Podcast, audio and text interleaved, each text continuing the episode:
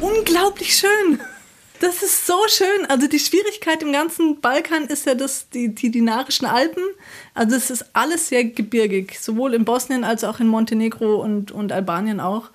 Aber das ist einfach landschaftlich der totale Wahnsinn. Jennifer Scales nimmt uns mit in diese Wahnsinnslandschaft, in diese unglaublich schöne Gegend beim Podcast Abenteuer Eisenbahn von MDR Thüringen. Wir sind diesmal unterwegs auf dem Balkan bis zum Ende der Gleise. Herzlich willkommen zu dieser abenteuerlichen Tour, sagt Markus Wetterauer.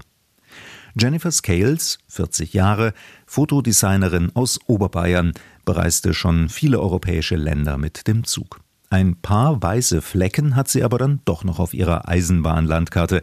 Da ergab sich im Sommer eine einmalige Chance. Mein Sohn macht jedes Jahr mit meinen Eltern Urlaub in Kroatien. Und ich habe ihn hingebracht. Mit dem Nachtzug sind wir gefahren von München nach Rijeka. Dort ist er dann abgeholt worden. Nach zwei Wochen musste ich ihn wieder in Rijeka abholen und dachte mir, das ist doch die Gelegenheit, um diese Länder noch zu, zu erfahren mit dem Zug, die mir da noch fehlen. Und das war tatsächlich Bosnien, Montenegro und Albanien. Und ich dachte mir, wenn ich in Rijeka bin, kann das ja wohl kein Problem sein, wenn ich zwei Wochen Zeit habe, dass ich da ein bisschen Zug fahre. Leichter gedacht als gemacht, denn auf der Landkarte sah Jennifer Scales überall Schienen, auch über Ländergrenzen weg. Nur grenzüberschreitende Züge gibt es so gut wie keine mehr auf dem Balkan. Einzige Möglichkeit, ein Stück Zug bis zum Ende der Schienen, dann mit dem Bus über die Grenze oder bis zum nächsten Bahnhof und dann wieder ein Stück Zug. Ich dachte mir, das ist ja der totale Irrsinn und habe dann so zum Spaß geguckt, wie müsste ich es machen, damit ich diese drei Länder abklappern kann. Besonders schwierig ist Albanien. In Albanien gibt es nur noch eine einzige Strecke mit Passagierverkehr. Das war auch nicht so ganz einfach rauszufinden. Und da fahren zwei Züge in der Woche. Es fährt ein Zug am Samstag, ein Zug am Sonntag. Zwischen der Hafenstadt Durres und Elbasan. Dieser eine Zug in Albanien war folglich der Knackpunkt der ganzen Reise. Scales musste also an einem Samstag oder einem Sonntag in Albanien sein, um mit dem Zug fahren zu können. Ich wusste, ich muss alles vorher erledigen und dann entweder Samstag oder Sonntag in Albanien sein. Und habe dann ihren Plan gemacht, eben von Rijeka über Ljubljana und Zagreb. Das war mit dem Zug. Dann mit dem Bus nach Bosnien, nach Banja Luka in Bosnien gibt es zwei verschiedene Eisenbahngesellschaften. Bosnien ist aufgeteilt in, in die Republika Srpska, ethnische Serben vor allem, und die Föderation Bosnien und Herzegowina. Da gibt es auch relativ große Spannungen, die, glaube ich, auch immer schlimmer werden. Und ich finde, man erkennt es ganz gut daran, dass die Eisenbahngesellschaften nicht miteinander kooperieren. Es gibt keine Möglichkeit von Banja Luka, das ist in der Republika Srpska, mit dem Zug nach Sarajevo zu fahren, obwohl es eine durchgehende Zugstrecke gäbe. In den 1990er Jahren zerbrach der Vielvölkerstaat Jugoslawien. Es gab Kriege überall auf dem Balkan und die Folgen spürt man noch heute. Ich habe ganz gute Connections. Ich habe eine Bekannte aus Bosnien, deren Vater bei der Eisenbahn arbeitet, die dann mal nachgefragt hat, ob das wirklich so ist, dass es keine Verbindungen gibt. Es gibt wirklich keine. Und dann habe ich sie eben auch gefragt, Warum ist das denn so? Und die lapidare Antwort war, die hassen sich gegenseitig. Warum? Offensichtliche, logisch nachvollziehbare Gründe, Fehlanzeige. Aber wenn man auf der Internetseite der einen bosnischen Bahngesellschaft ist, dann sieht es so aus, als gäbe es keine Reiseziele in der jeweils anderen Region. Ich bin dann von Banja Luka nach Doboj, das ist so die längste Strecke, die man in der Republika Srpska fahren kann, bin ich gefahren mit dem Zug und dann mit dem Bus nach Sarajevo dann Sarajevo-Mostar, was eine super schöne Strecke ist, was aber leider aufgrund von Zugausfall und Verspätung dann im Dunkeln war. Dabei standen die Zeichen eigentlich ganz gut. Am Gleis in Sarajevo stand ein moderner Zug zur Fahrt ins 130 Kilometer entfernte Mostar bereit. Die Fahrgäste saßen drin, bis jemand kam und sagte, technische Probleme an der Strecke. Alle wieder aussteigen. Und es hieß, wir fahren wahrscheinlich mit einem Bus bis zur nächsten Station und steigen dann da in den Zug. Und dann waren ein Zug voll Leute vor dem Hauptbahnhof in Sarajevo und keiner wusste, was passiert. Alle standen da mit ihrem Gepäck. Ab und zu hat sich die ganze Traube in Bewegung gesetzt und ist auf irgendeinen Bus zumarschiert. Und dann hieß es, nee, der ist es nicht. Und dann ging es wieder zurück und es wurde immer später. Und viele Leute sind dann einfach mit dem Bus gefahren stattdessen. Ich habe mich einfach an den Zugbegleiter gehalten und habe immer geschaut, was der macht. Und wir sind dann tatsächlich gegen Abend dann mit dem Bus eine Strecke weit gefahren und dann ist auch ein Zug bereit gestanden. Und mit dem sind wir dann nach Mostar gefahren, aber leider dann durch die Dunkelheit schon. In Mostar hieß es für Jennifer Scales dann wieder umsteigen in den Bus, diesmal über die Grenze von Bosnien nach Montenegro in die Stadt Bar. Erst dort konnte sie ihre Reise mit dem Zug fortsetzen. Wer auf dem Balkan nur mit Zügen unterwegs sein will, hat's schwer. Es gibt unglaublich viele Busse, die die Orte vernetzen, aber das ist einfach wahnsinnig schwierig zu planen. Das macht dann schon auch richtiges Abenteuer.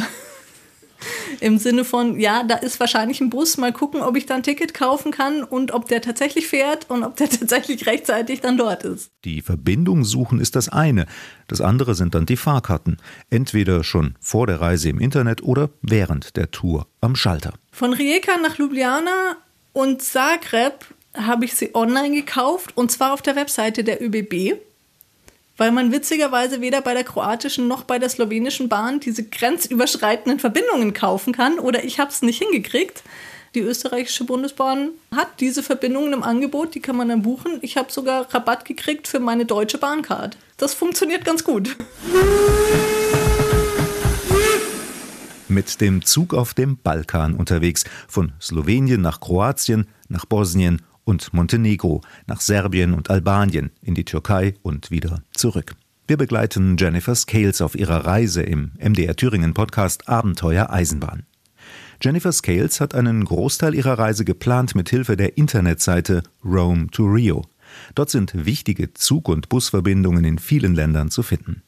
Ansonsten helfen natürlich die Seiten der entsprechenden nationalen Eisenbahngesellschaften, falls die Angaben dort zu lesen sind oder zu übersetzen sind und falls sie aktuell sind.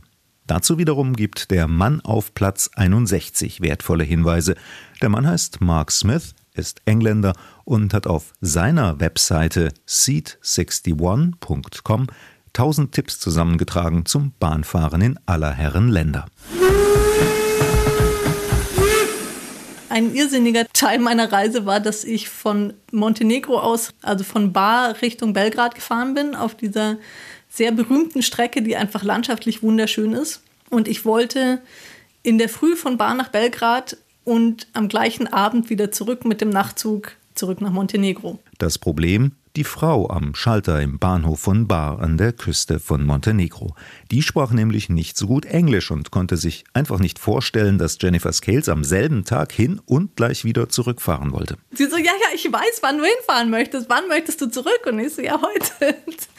Äh, also das war relativ schwierig. Sie hat dann eine Kollegin geholt, die besser Englisch gesprochen hat. Die hat dann verstanden, was ich möchte, auch wenn sie auch den Kopf geschüttelt hat über diese irren Touristen.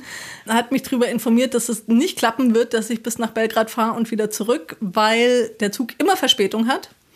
Und ich soll einfach auf dem Rückweg im Zug ein Ticket kaufen.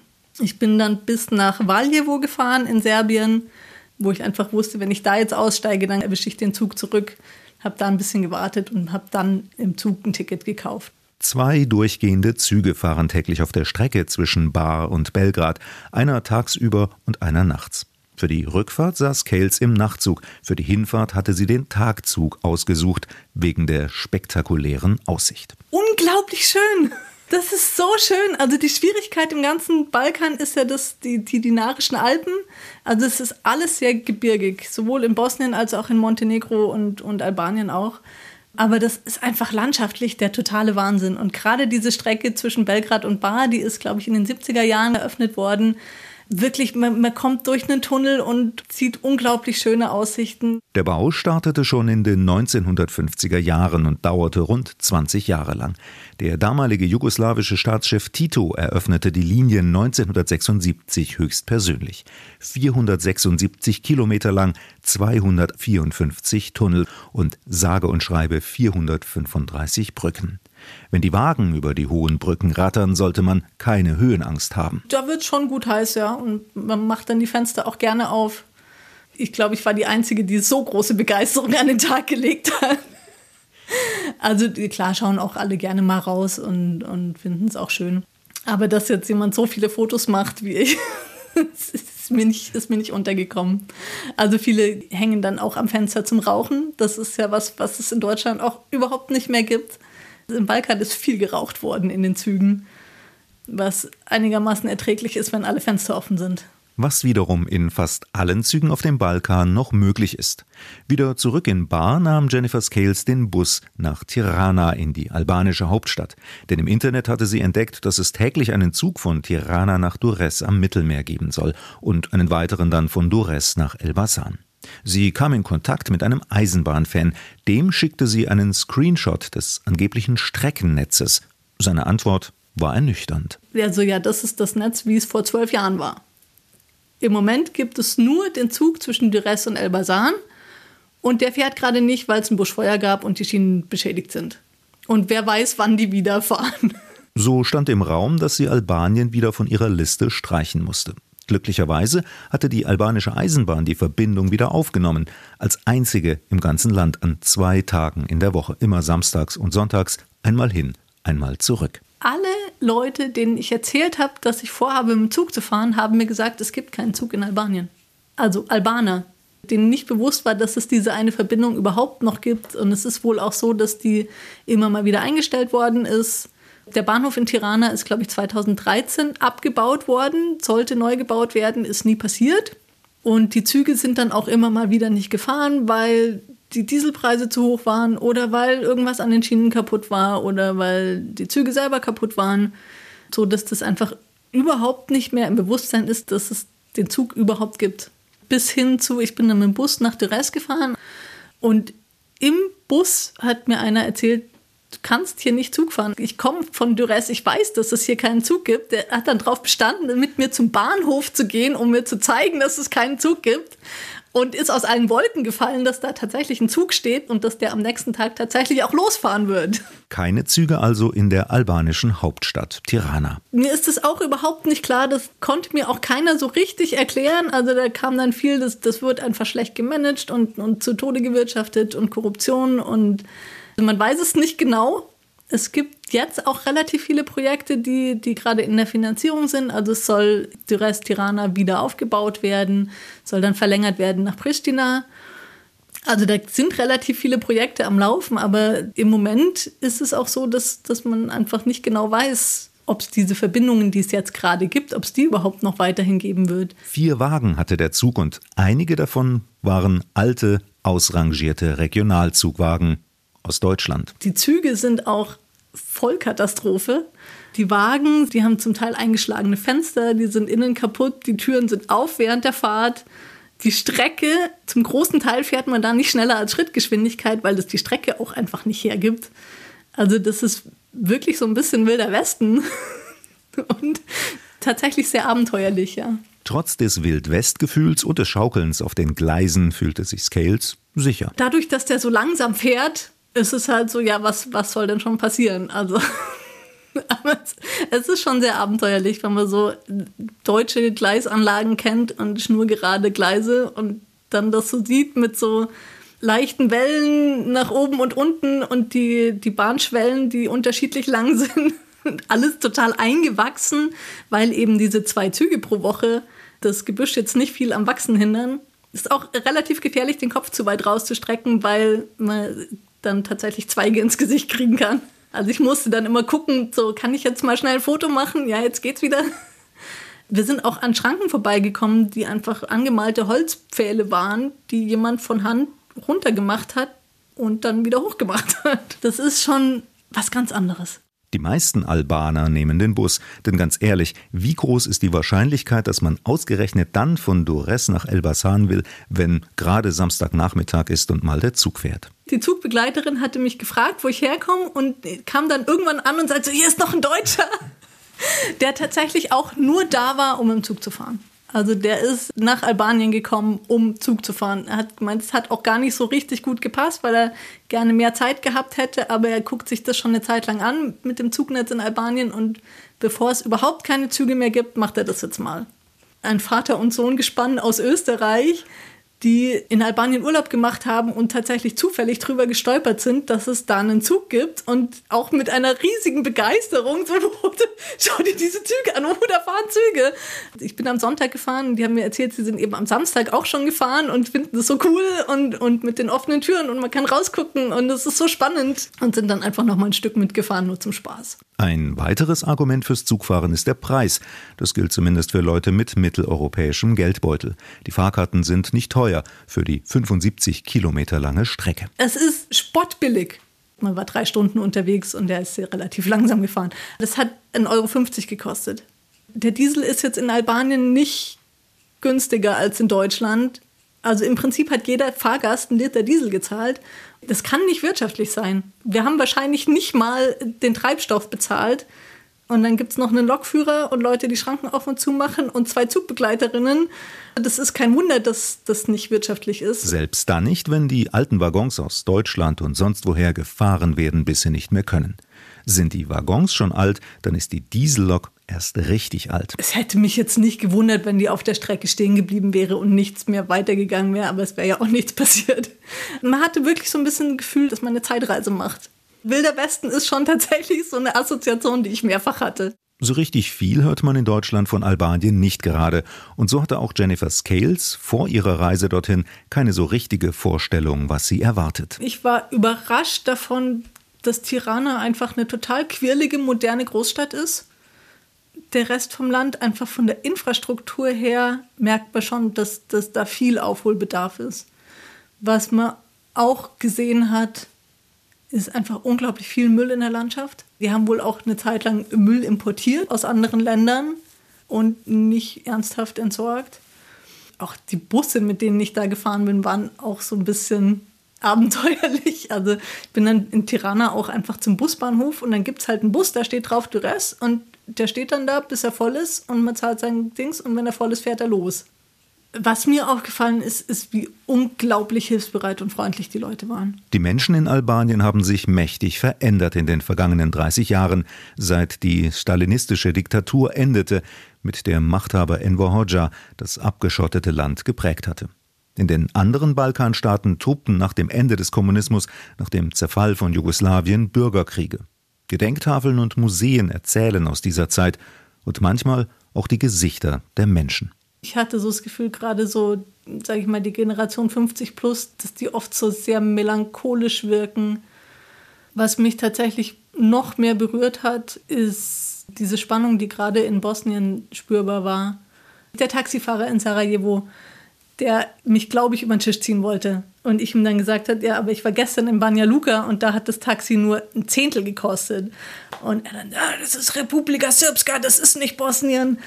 Und, und diese Spannung zu spüren oder auch, ich bin von Bar Richtung Serbien gefahren, im Abteil mit einer serbischen Familie, Mutter mit zwei Töchtern, die auch so super emotional geworden ist, als sie gesagt hat, in Kosovo, ich soll auf keinen Fall in Kosovo reisen, weil das, das ist nicht richtig, was da passiert ist und das gehört zu Serbien und ist das Herz Serbiens. Und also, dass man da so eine Spannung spürt, wo, wo ich so das Gefühl hatte, das kriegen wir hier in Westeuropa gar nicht so mit, aber da schwelt's und das wird nicht besser.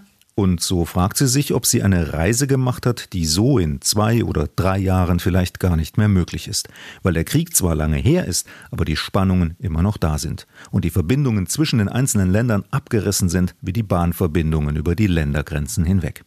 Scales versucht bei ihren Reisen jedenfalls immer, sich als Ausländerin von politischen Themen fernzuhalten. Zuhören ja, offen sein auf jeden Fall, aber nicht gleich eine Meinung zu allem zu haben. Trotz der Spannungen fühlte sie sich auch nie unsicher. Also fast nie. Ich bin spät abends von Zagreb nach Banja Luka mit dem Bus gefahren. Ähm, ich hatte beim Hotel nachgefragt, ob die mir ein Taxi schicken können an den Busbahnhof. Die haben gemeint, nee, nee, da gibt es ein Taxi ich soll dann einfach ein Taxi nehmen, weil man weiß ja eh nicht genau, wie, wie pünktlich der Bus dann ist. Und dann waren wir da irgendwie nachts um zwei angekommen und es stand eben kein Taxi da. Es war schon so ein bisschen gruselig. Und dann habe ich aber ein Pärchen getroffen, die Bosnier waren, die seit Jahren in Österreich gelebt haben. Also auch sehr gut Deutsch gesprochen haben. Und die haben mir dann ein Taxi bestellt. Und das war dann viel so. Ich bin auch in Montenegro relativ früh am Morgen angekommen, irgendwie drei Uhr morgens. Und dann habe ich am Busbahnhof auch noch gewartet bis es hell geworden ist, bis ich dann zum Bahnhof rübergelaufen bin. der Stationswärter hat mir einen Kaffee gekocht und, und auf mich aufgepasst. also es war, ich habe eigentlich nie Angst gehabt. Es ist also nichts Schlimmes passiert. Aber wieso plant man seine Reise denn überhaupt so, dass man mitten in der Nacht ankommt? Eigentlich kommt man doch in einer neuen Stadt, in einem neuen Land morgens um 9 Uhr an oder mittags um 12. Nur, wenn es halt nur einen einzigen Zug gibt und der dann auch noch Verspätung hat, dann geht's halt manchmal nicht anders. Das hat sich schon beim Planen der gesamten Route herausgeschält. Für die Rückfahrt nach Kroatien sollte es dann aber nicht derselbe Weg sein, sondern eine andere Route. Und dann habe ich festgestellt, es gibt einen direkten Bus von Elbasan, wo ich in Albanien angekommen bin, nach Istanbul. Und dann dachte ich mir, das liegt ja nun überhaupt nicht auf meiner Strecke, aber es gibt ja diesen Optima Express. Von dem hatte ich erst kürzlich gelesen. Und dann dachte ich mir, na, das wäre doch eine Option, weil Türkei hat mir auch noch gefehlt da kann man dann durchfahren nach Villach. Und ich fand es einfach auch eine super charmante Vorstellung, in einem Zug zu sein. Man steigt da abends ein, übernachtet, ist den ganzen Tag im Zug, übernachtet nochmal und kommt dann an. Der Optima Express, ein durchgehender privater Zug von Edirne in der Türkei bis nach Villach in Österreich auf die Schiene gesetzt von einem österreichischen Reisebüro. Ein Autoreisezug, der vor allem von türkischen Gastarbeitern genutzt wird, die nicht die ganze Strecke im Auto fahren wollen. Und der Zug, in dem Jennifer Scales ganz gut durchgefüttert worden ist. In Edirne vor der Abfahrt habe ich eingecheckt und dann hatte ich noch zwei Stunden Zeit, bis der Zug losgefahren ist. Und ein Türke, der seit Jahren in München lebt, hatte mir übersetzt beim Einchecken und hat mich dann gefragt, was ich noch mache. Und ich so, ja, ich muss noch mein restliches Geld ausgeben und ein bisschen Proviant kaufen. Und dann sind wir losgezogen. Und dann hat er aber gesagt, nee, also Gurken kaufst du nicht hier im Supermarkt. Ich habe welche dabei. Und, und hast du Oliven? Ich habe auch Oliven im Kofferraum. Und wir haben noch ein bisschen was eingekauft. Und dann sind wir zu seinem Auto. Und er hat mich ausgestattet mit, hast du Pappteller? Warum hast du keine Pappteller? Hier, nimm. Und, und hast du Küchenrolle dabei? Und hat mir wirklich super viel zu essen mitgegeben und wusste auch schon, wie man sich ausstatten muss für diese Reise, weil er das schon öfter gemacht hat. Und auch die Familie, mit der ich das Liegewagen Abteil geteilt habe, die mich auch versorgt mit Peperoni und auch noch mit Oliven und verschiedenste Sachen. Also das war wirklich sehr, sehr nett. Abenteuer Eisenbahn, der Podcast von MDR Thüringen. Heute sind wir unterwegs auf dem Balkan, soweit die Gleise reichen. Weil es so viele Züge auf der Welt gibt, gibt es diesen Podcast übrigens öfter. Einmal im Monat nämlich, immer am letzten Sonntag können Sie eine neue Folge hören. Bei mdrthüringen.de, in der ARD Audiothek und auf vielen anderen Podcast-Plattformen. Und damit Sie keine Folge verpassen, abonnieren Sie den Podcast doch einfach. Dinge, wo man so das Gefühl hat, man reist so ein bisschen in der Zeit zurück.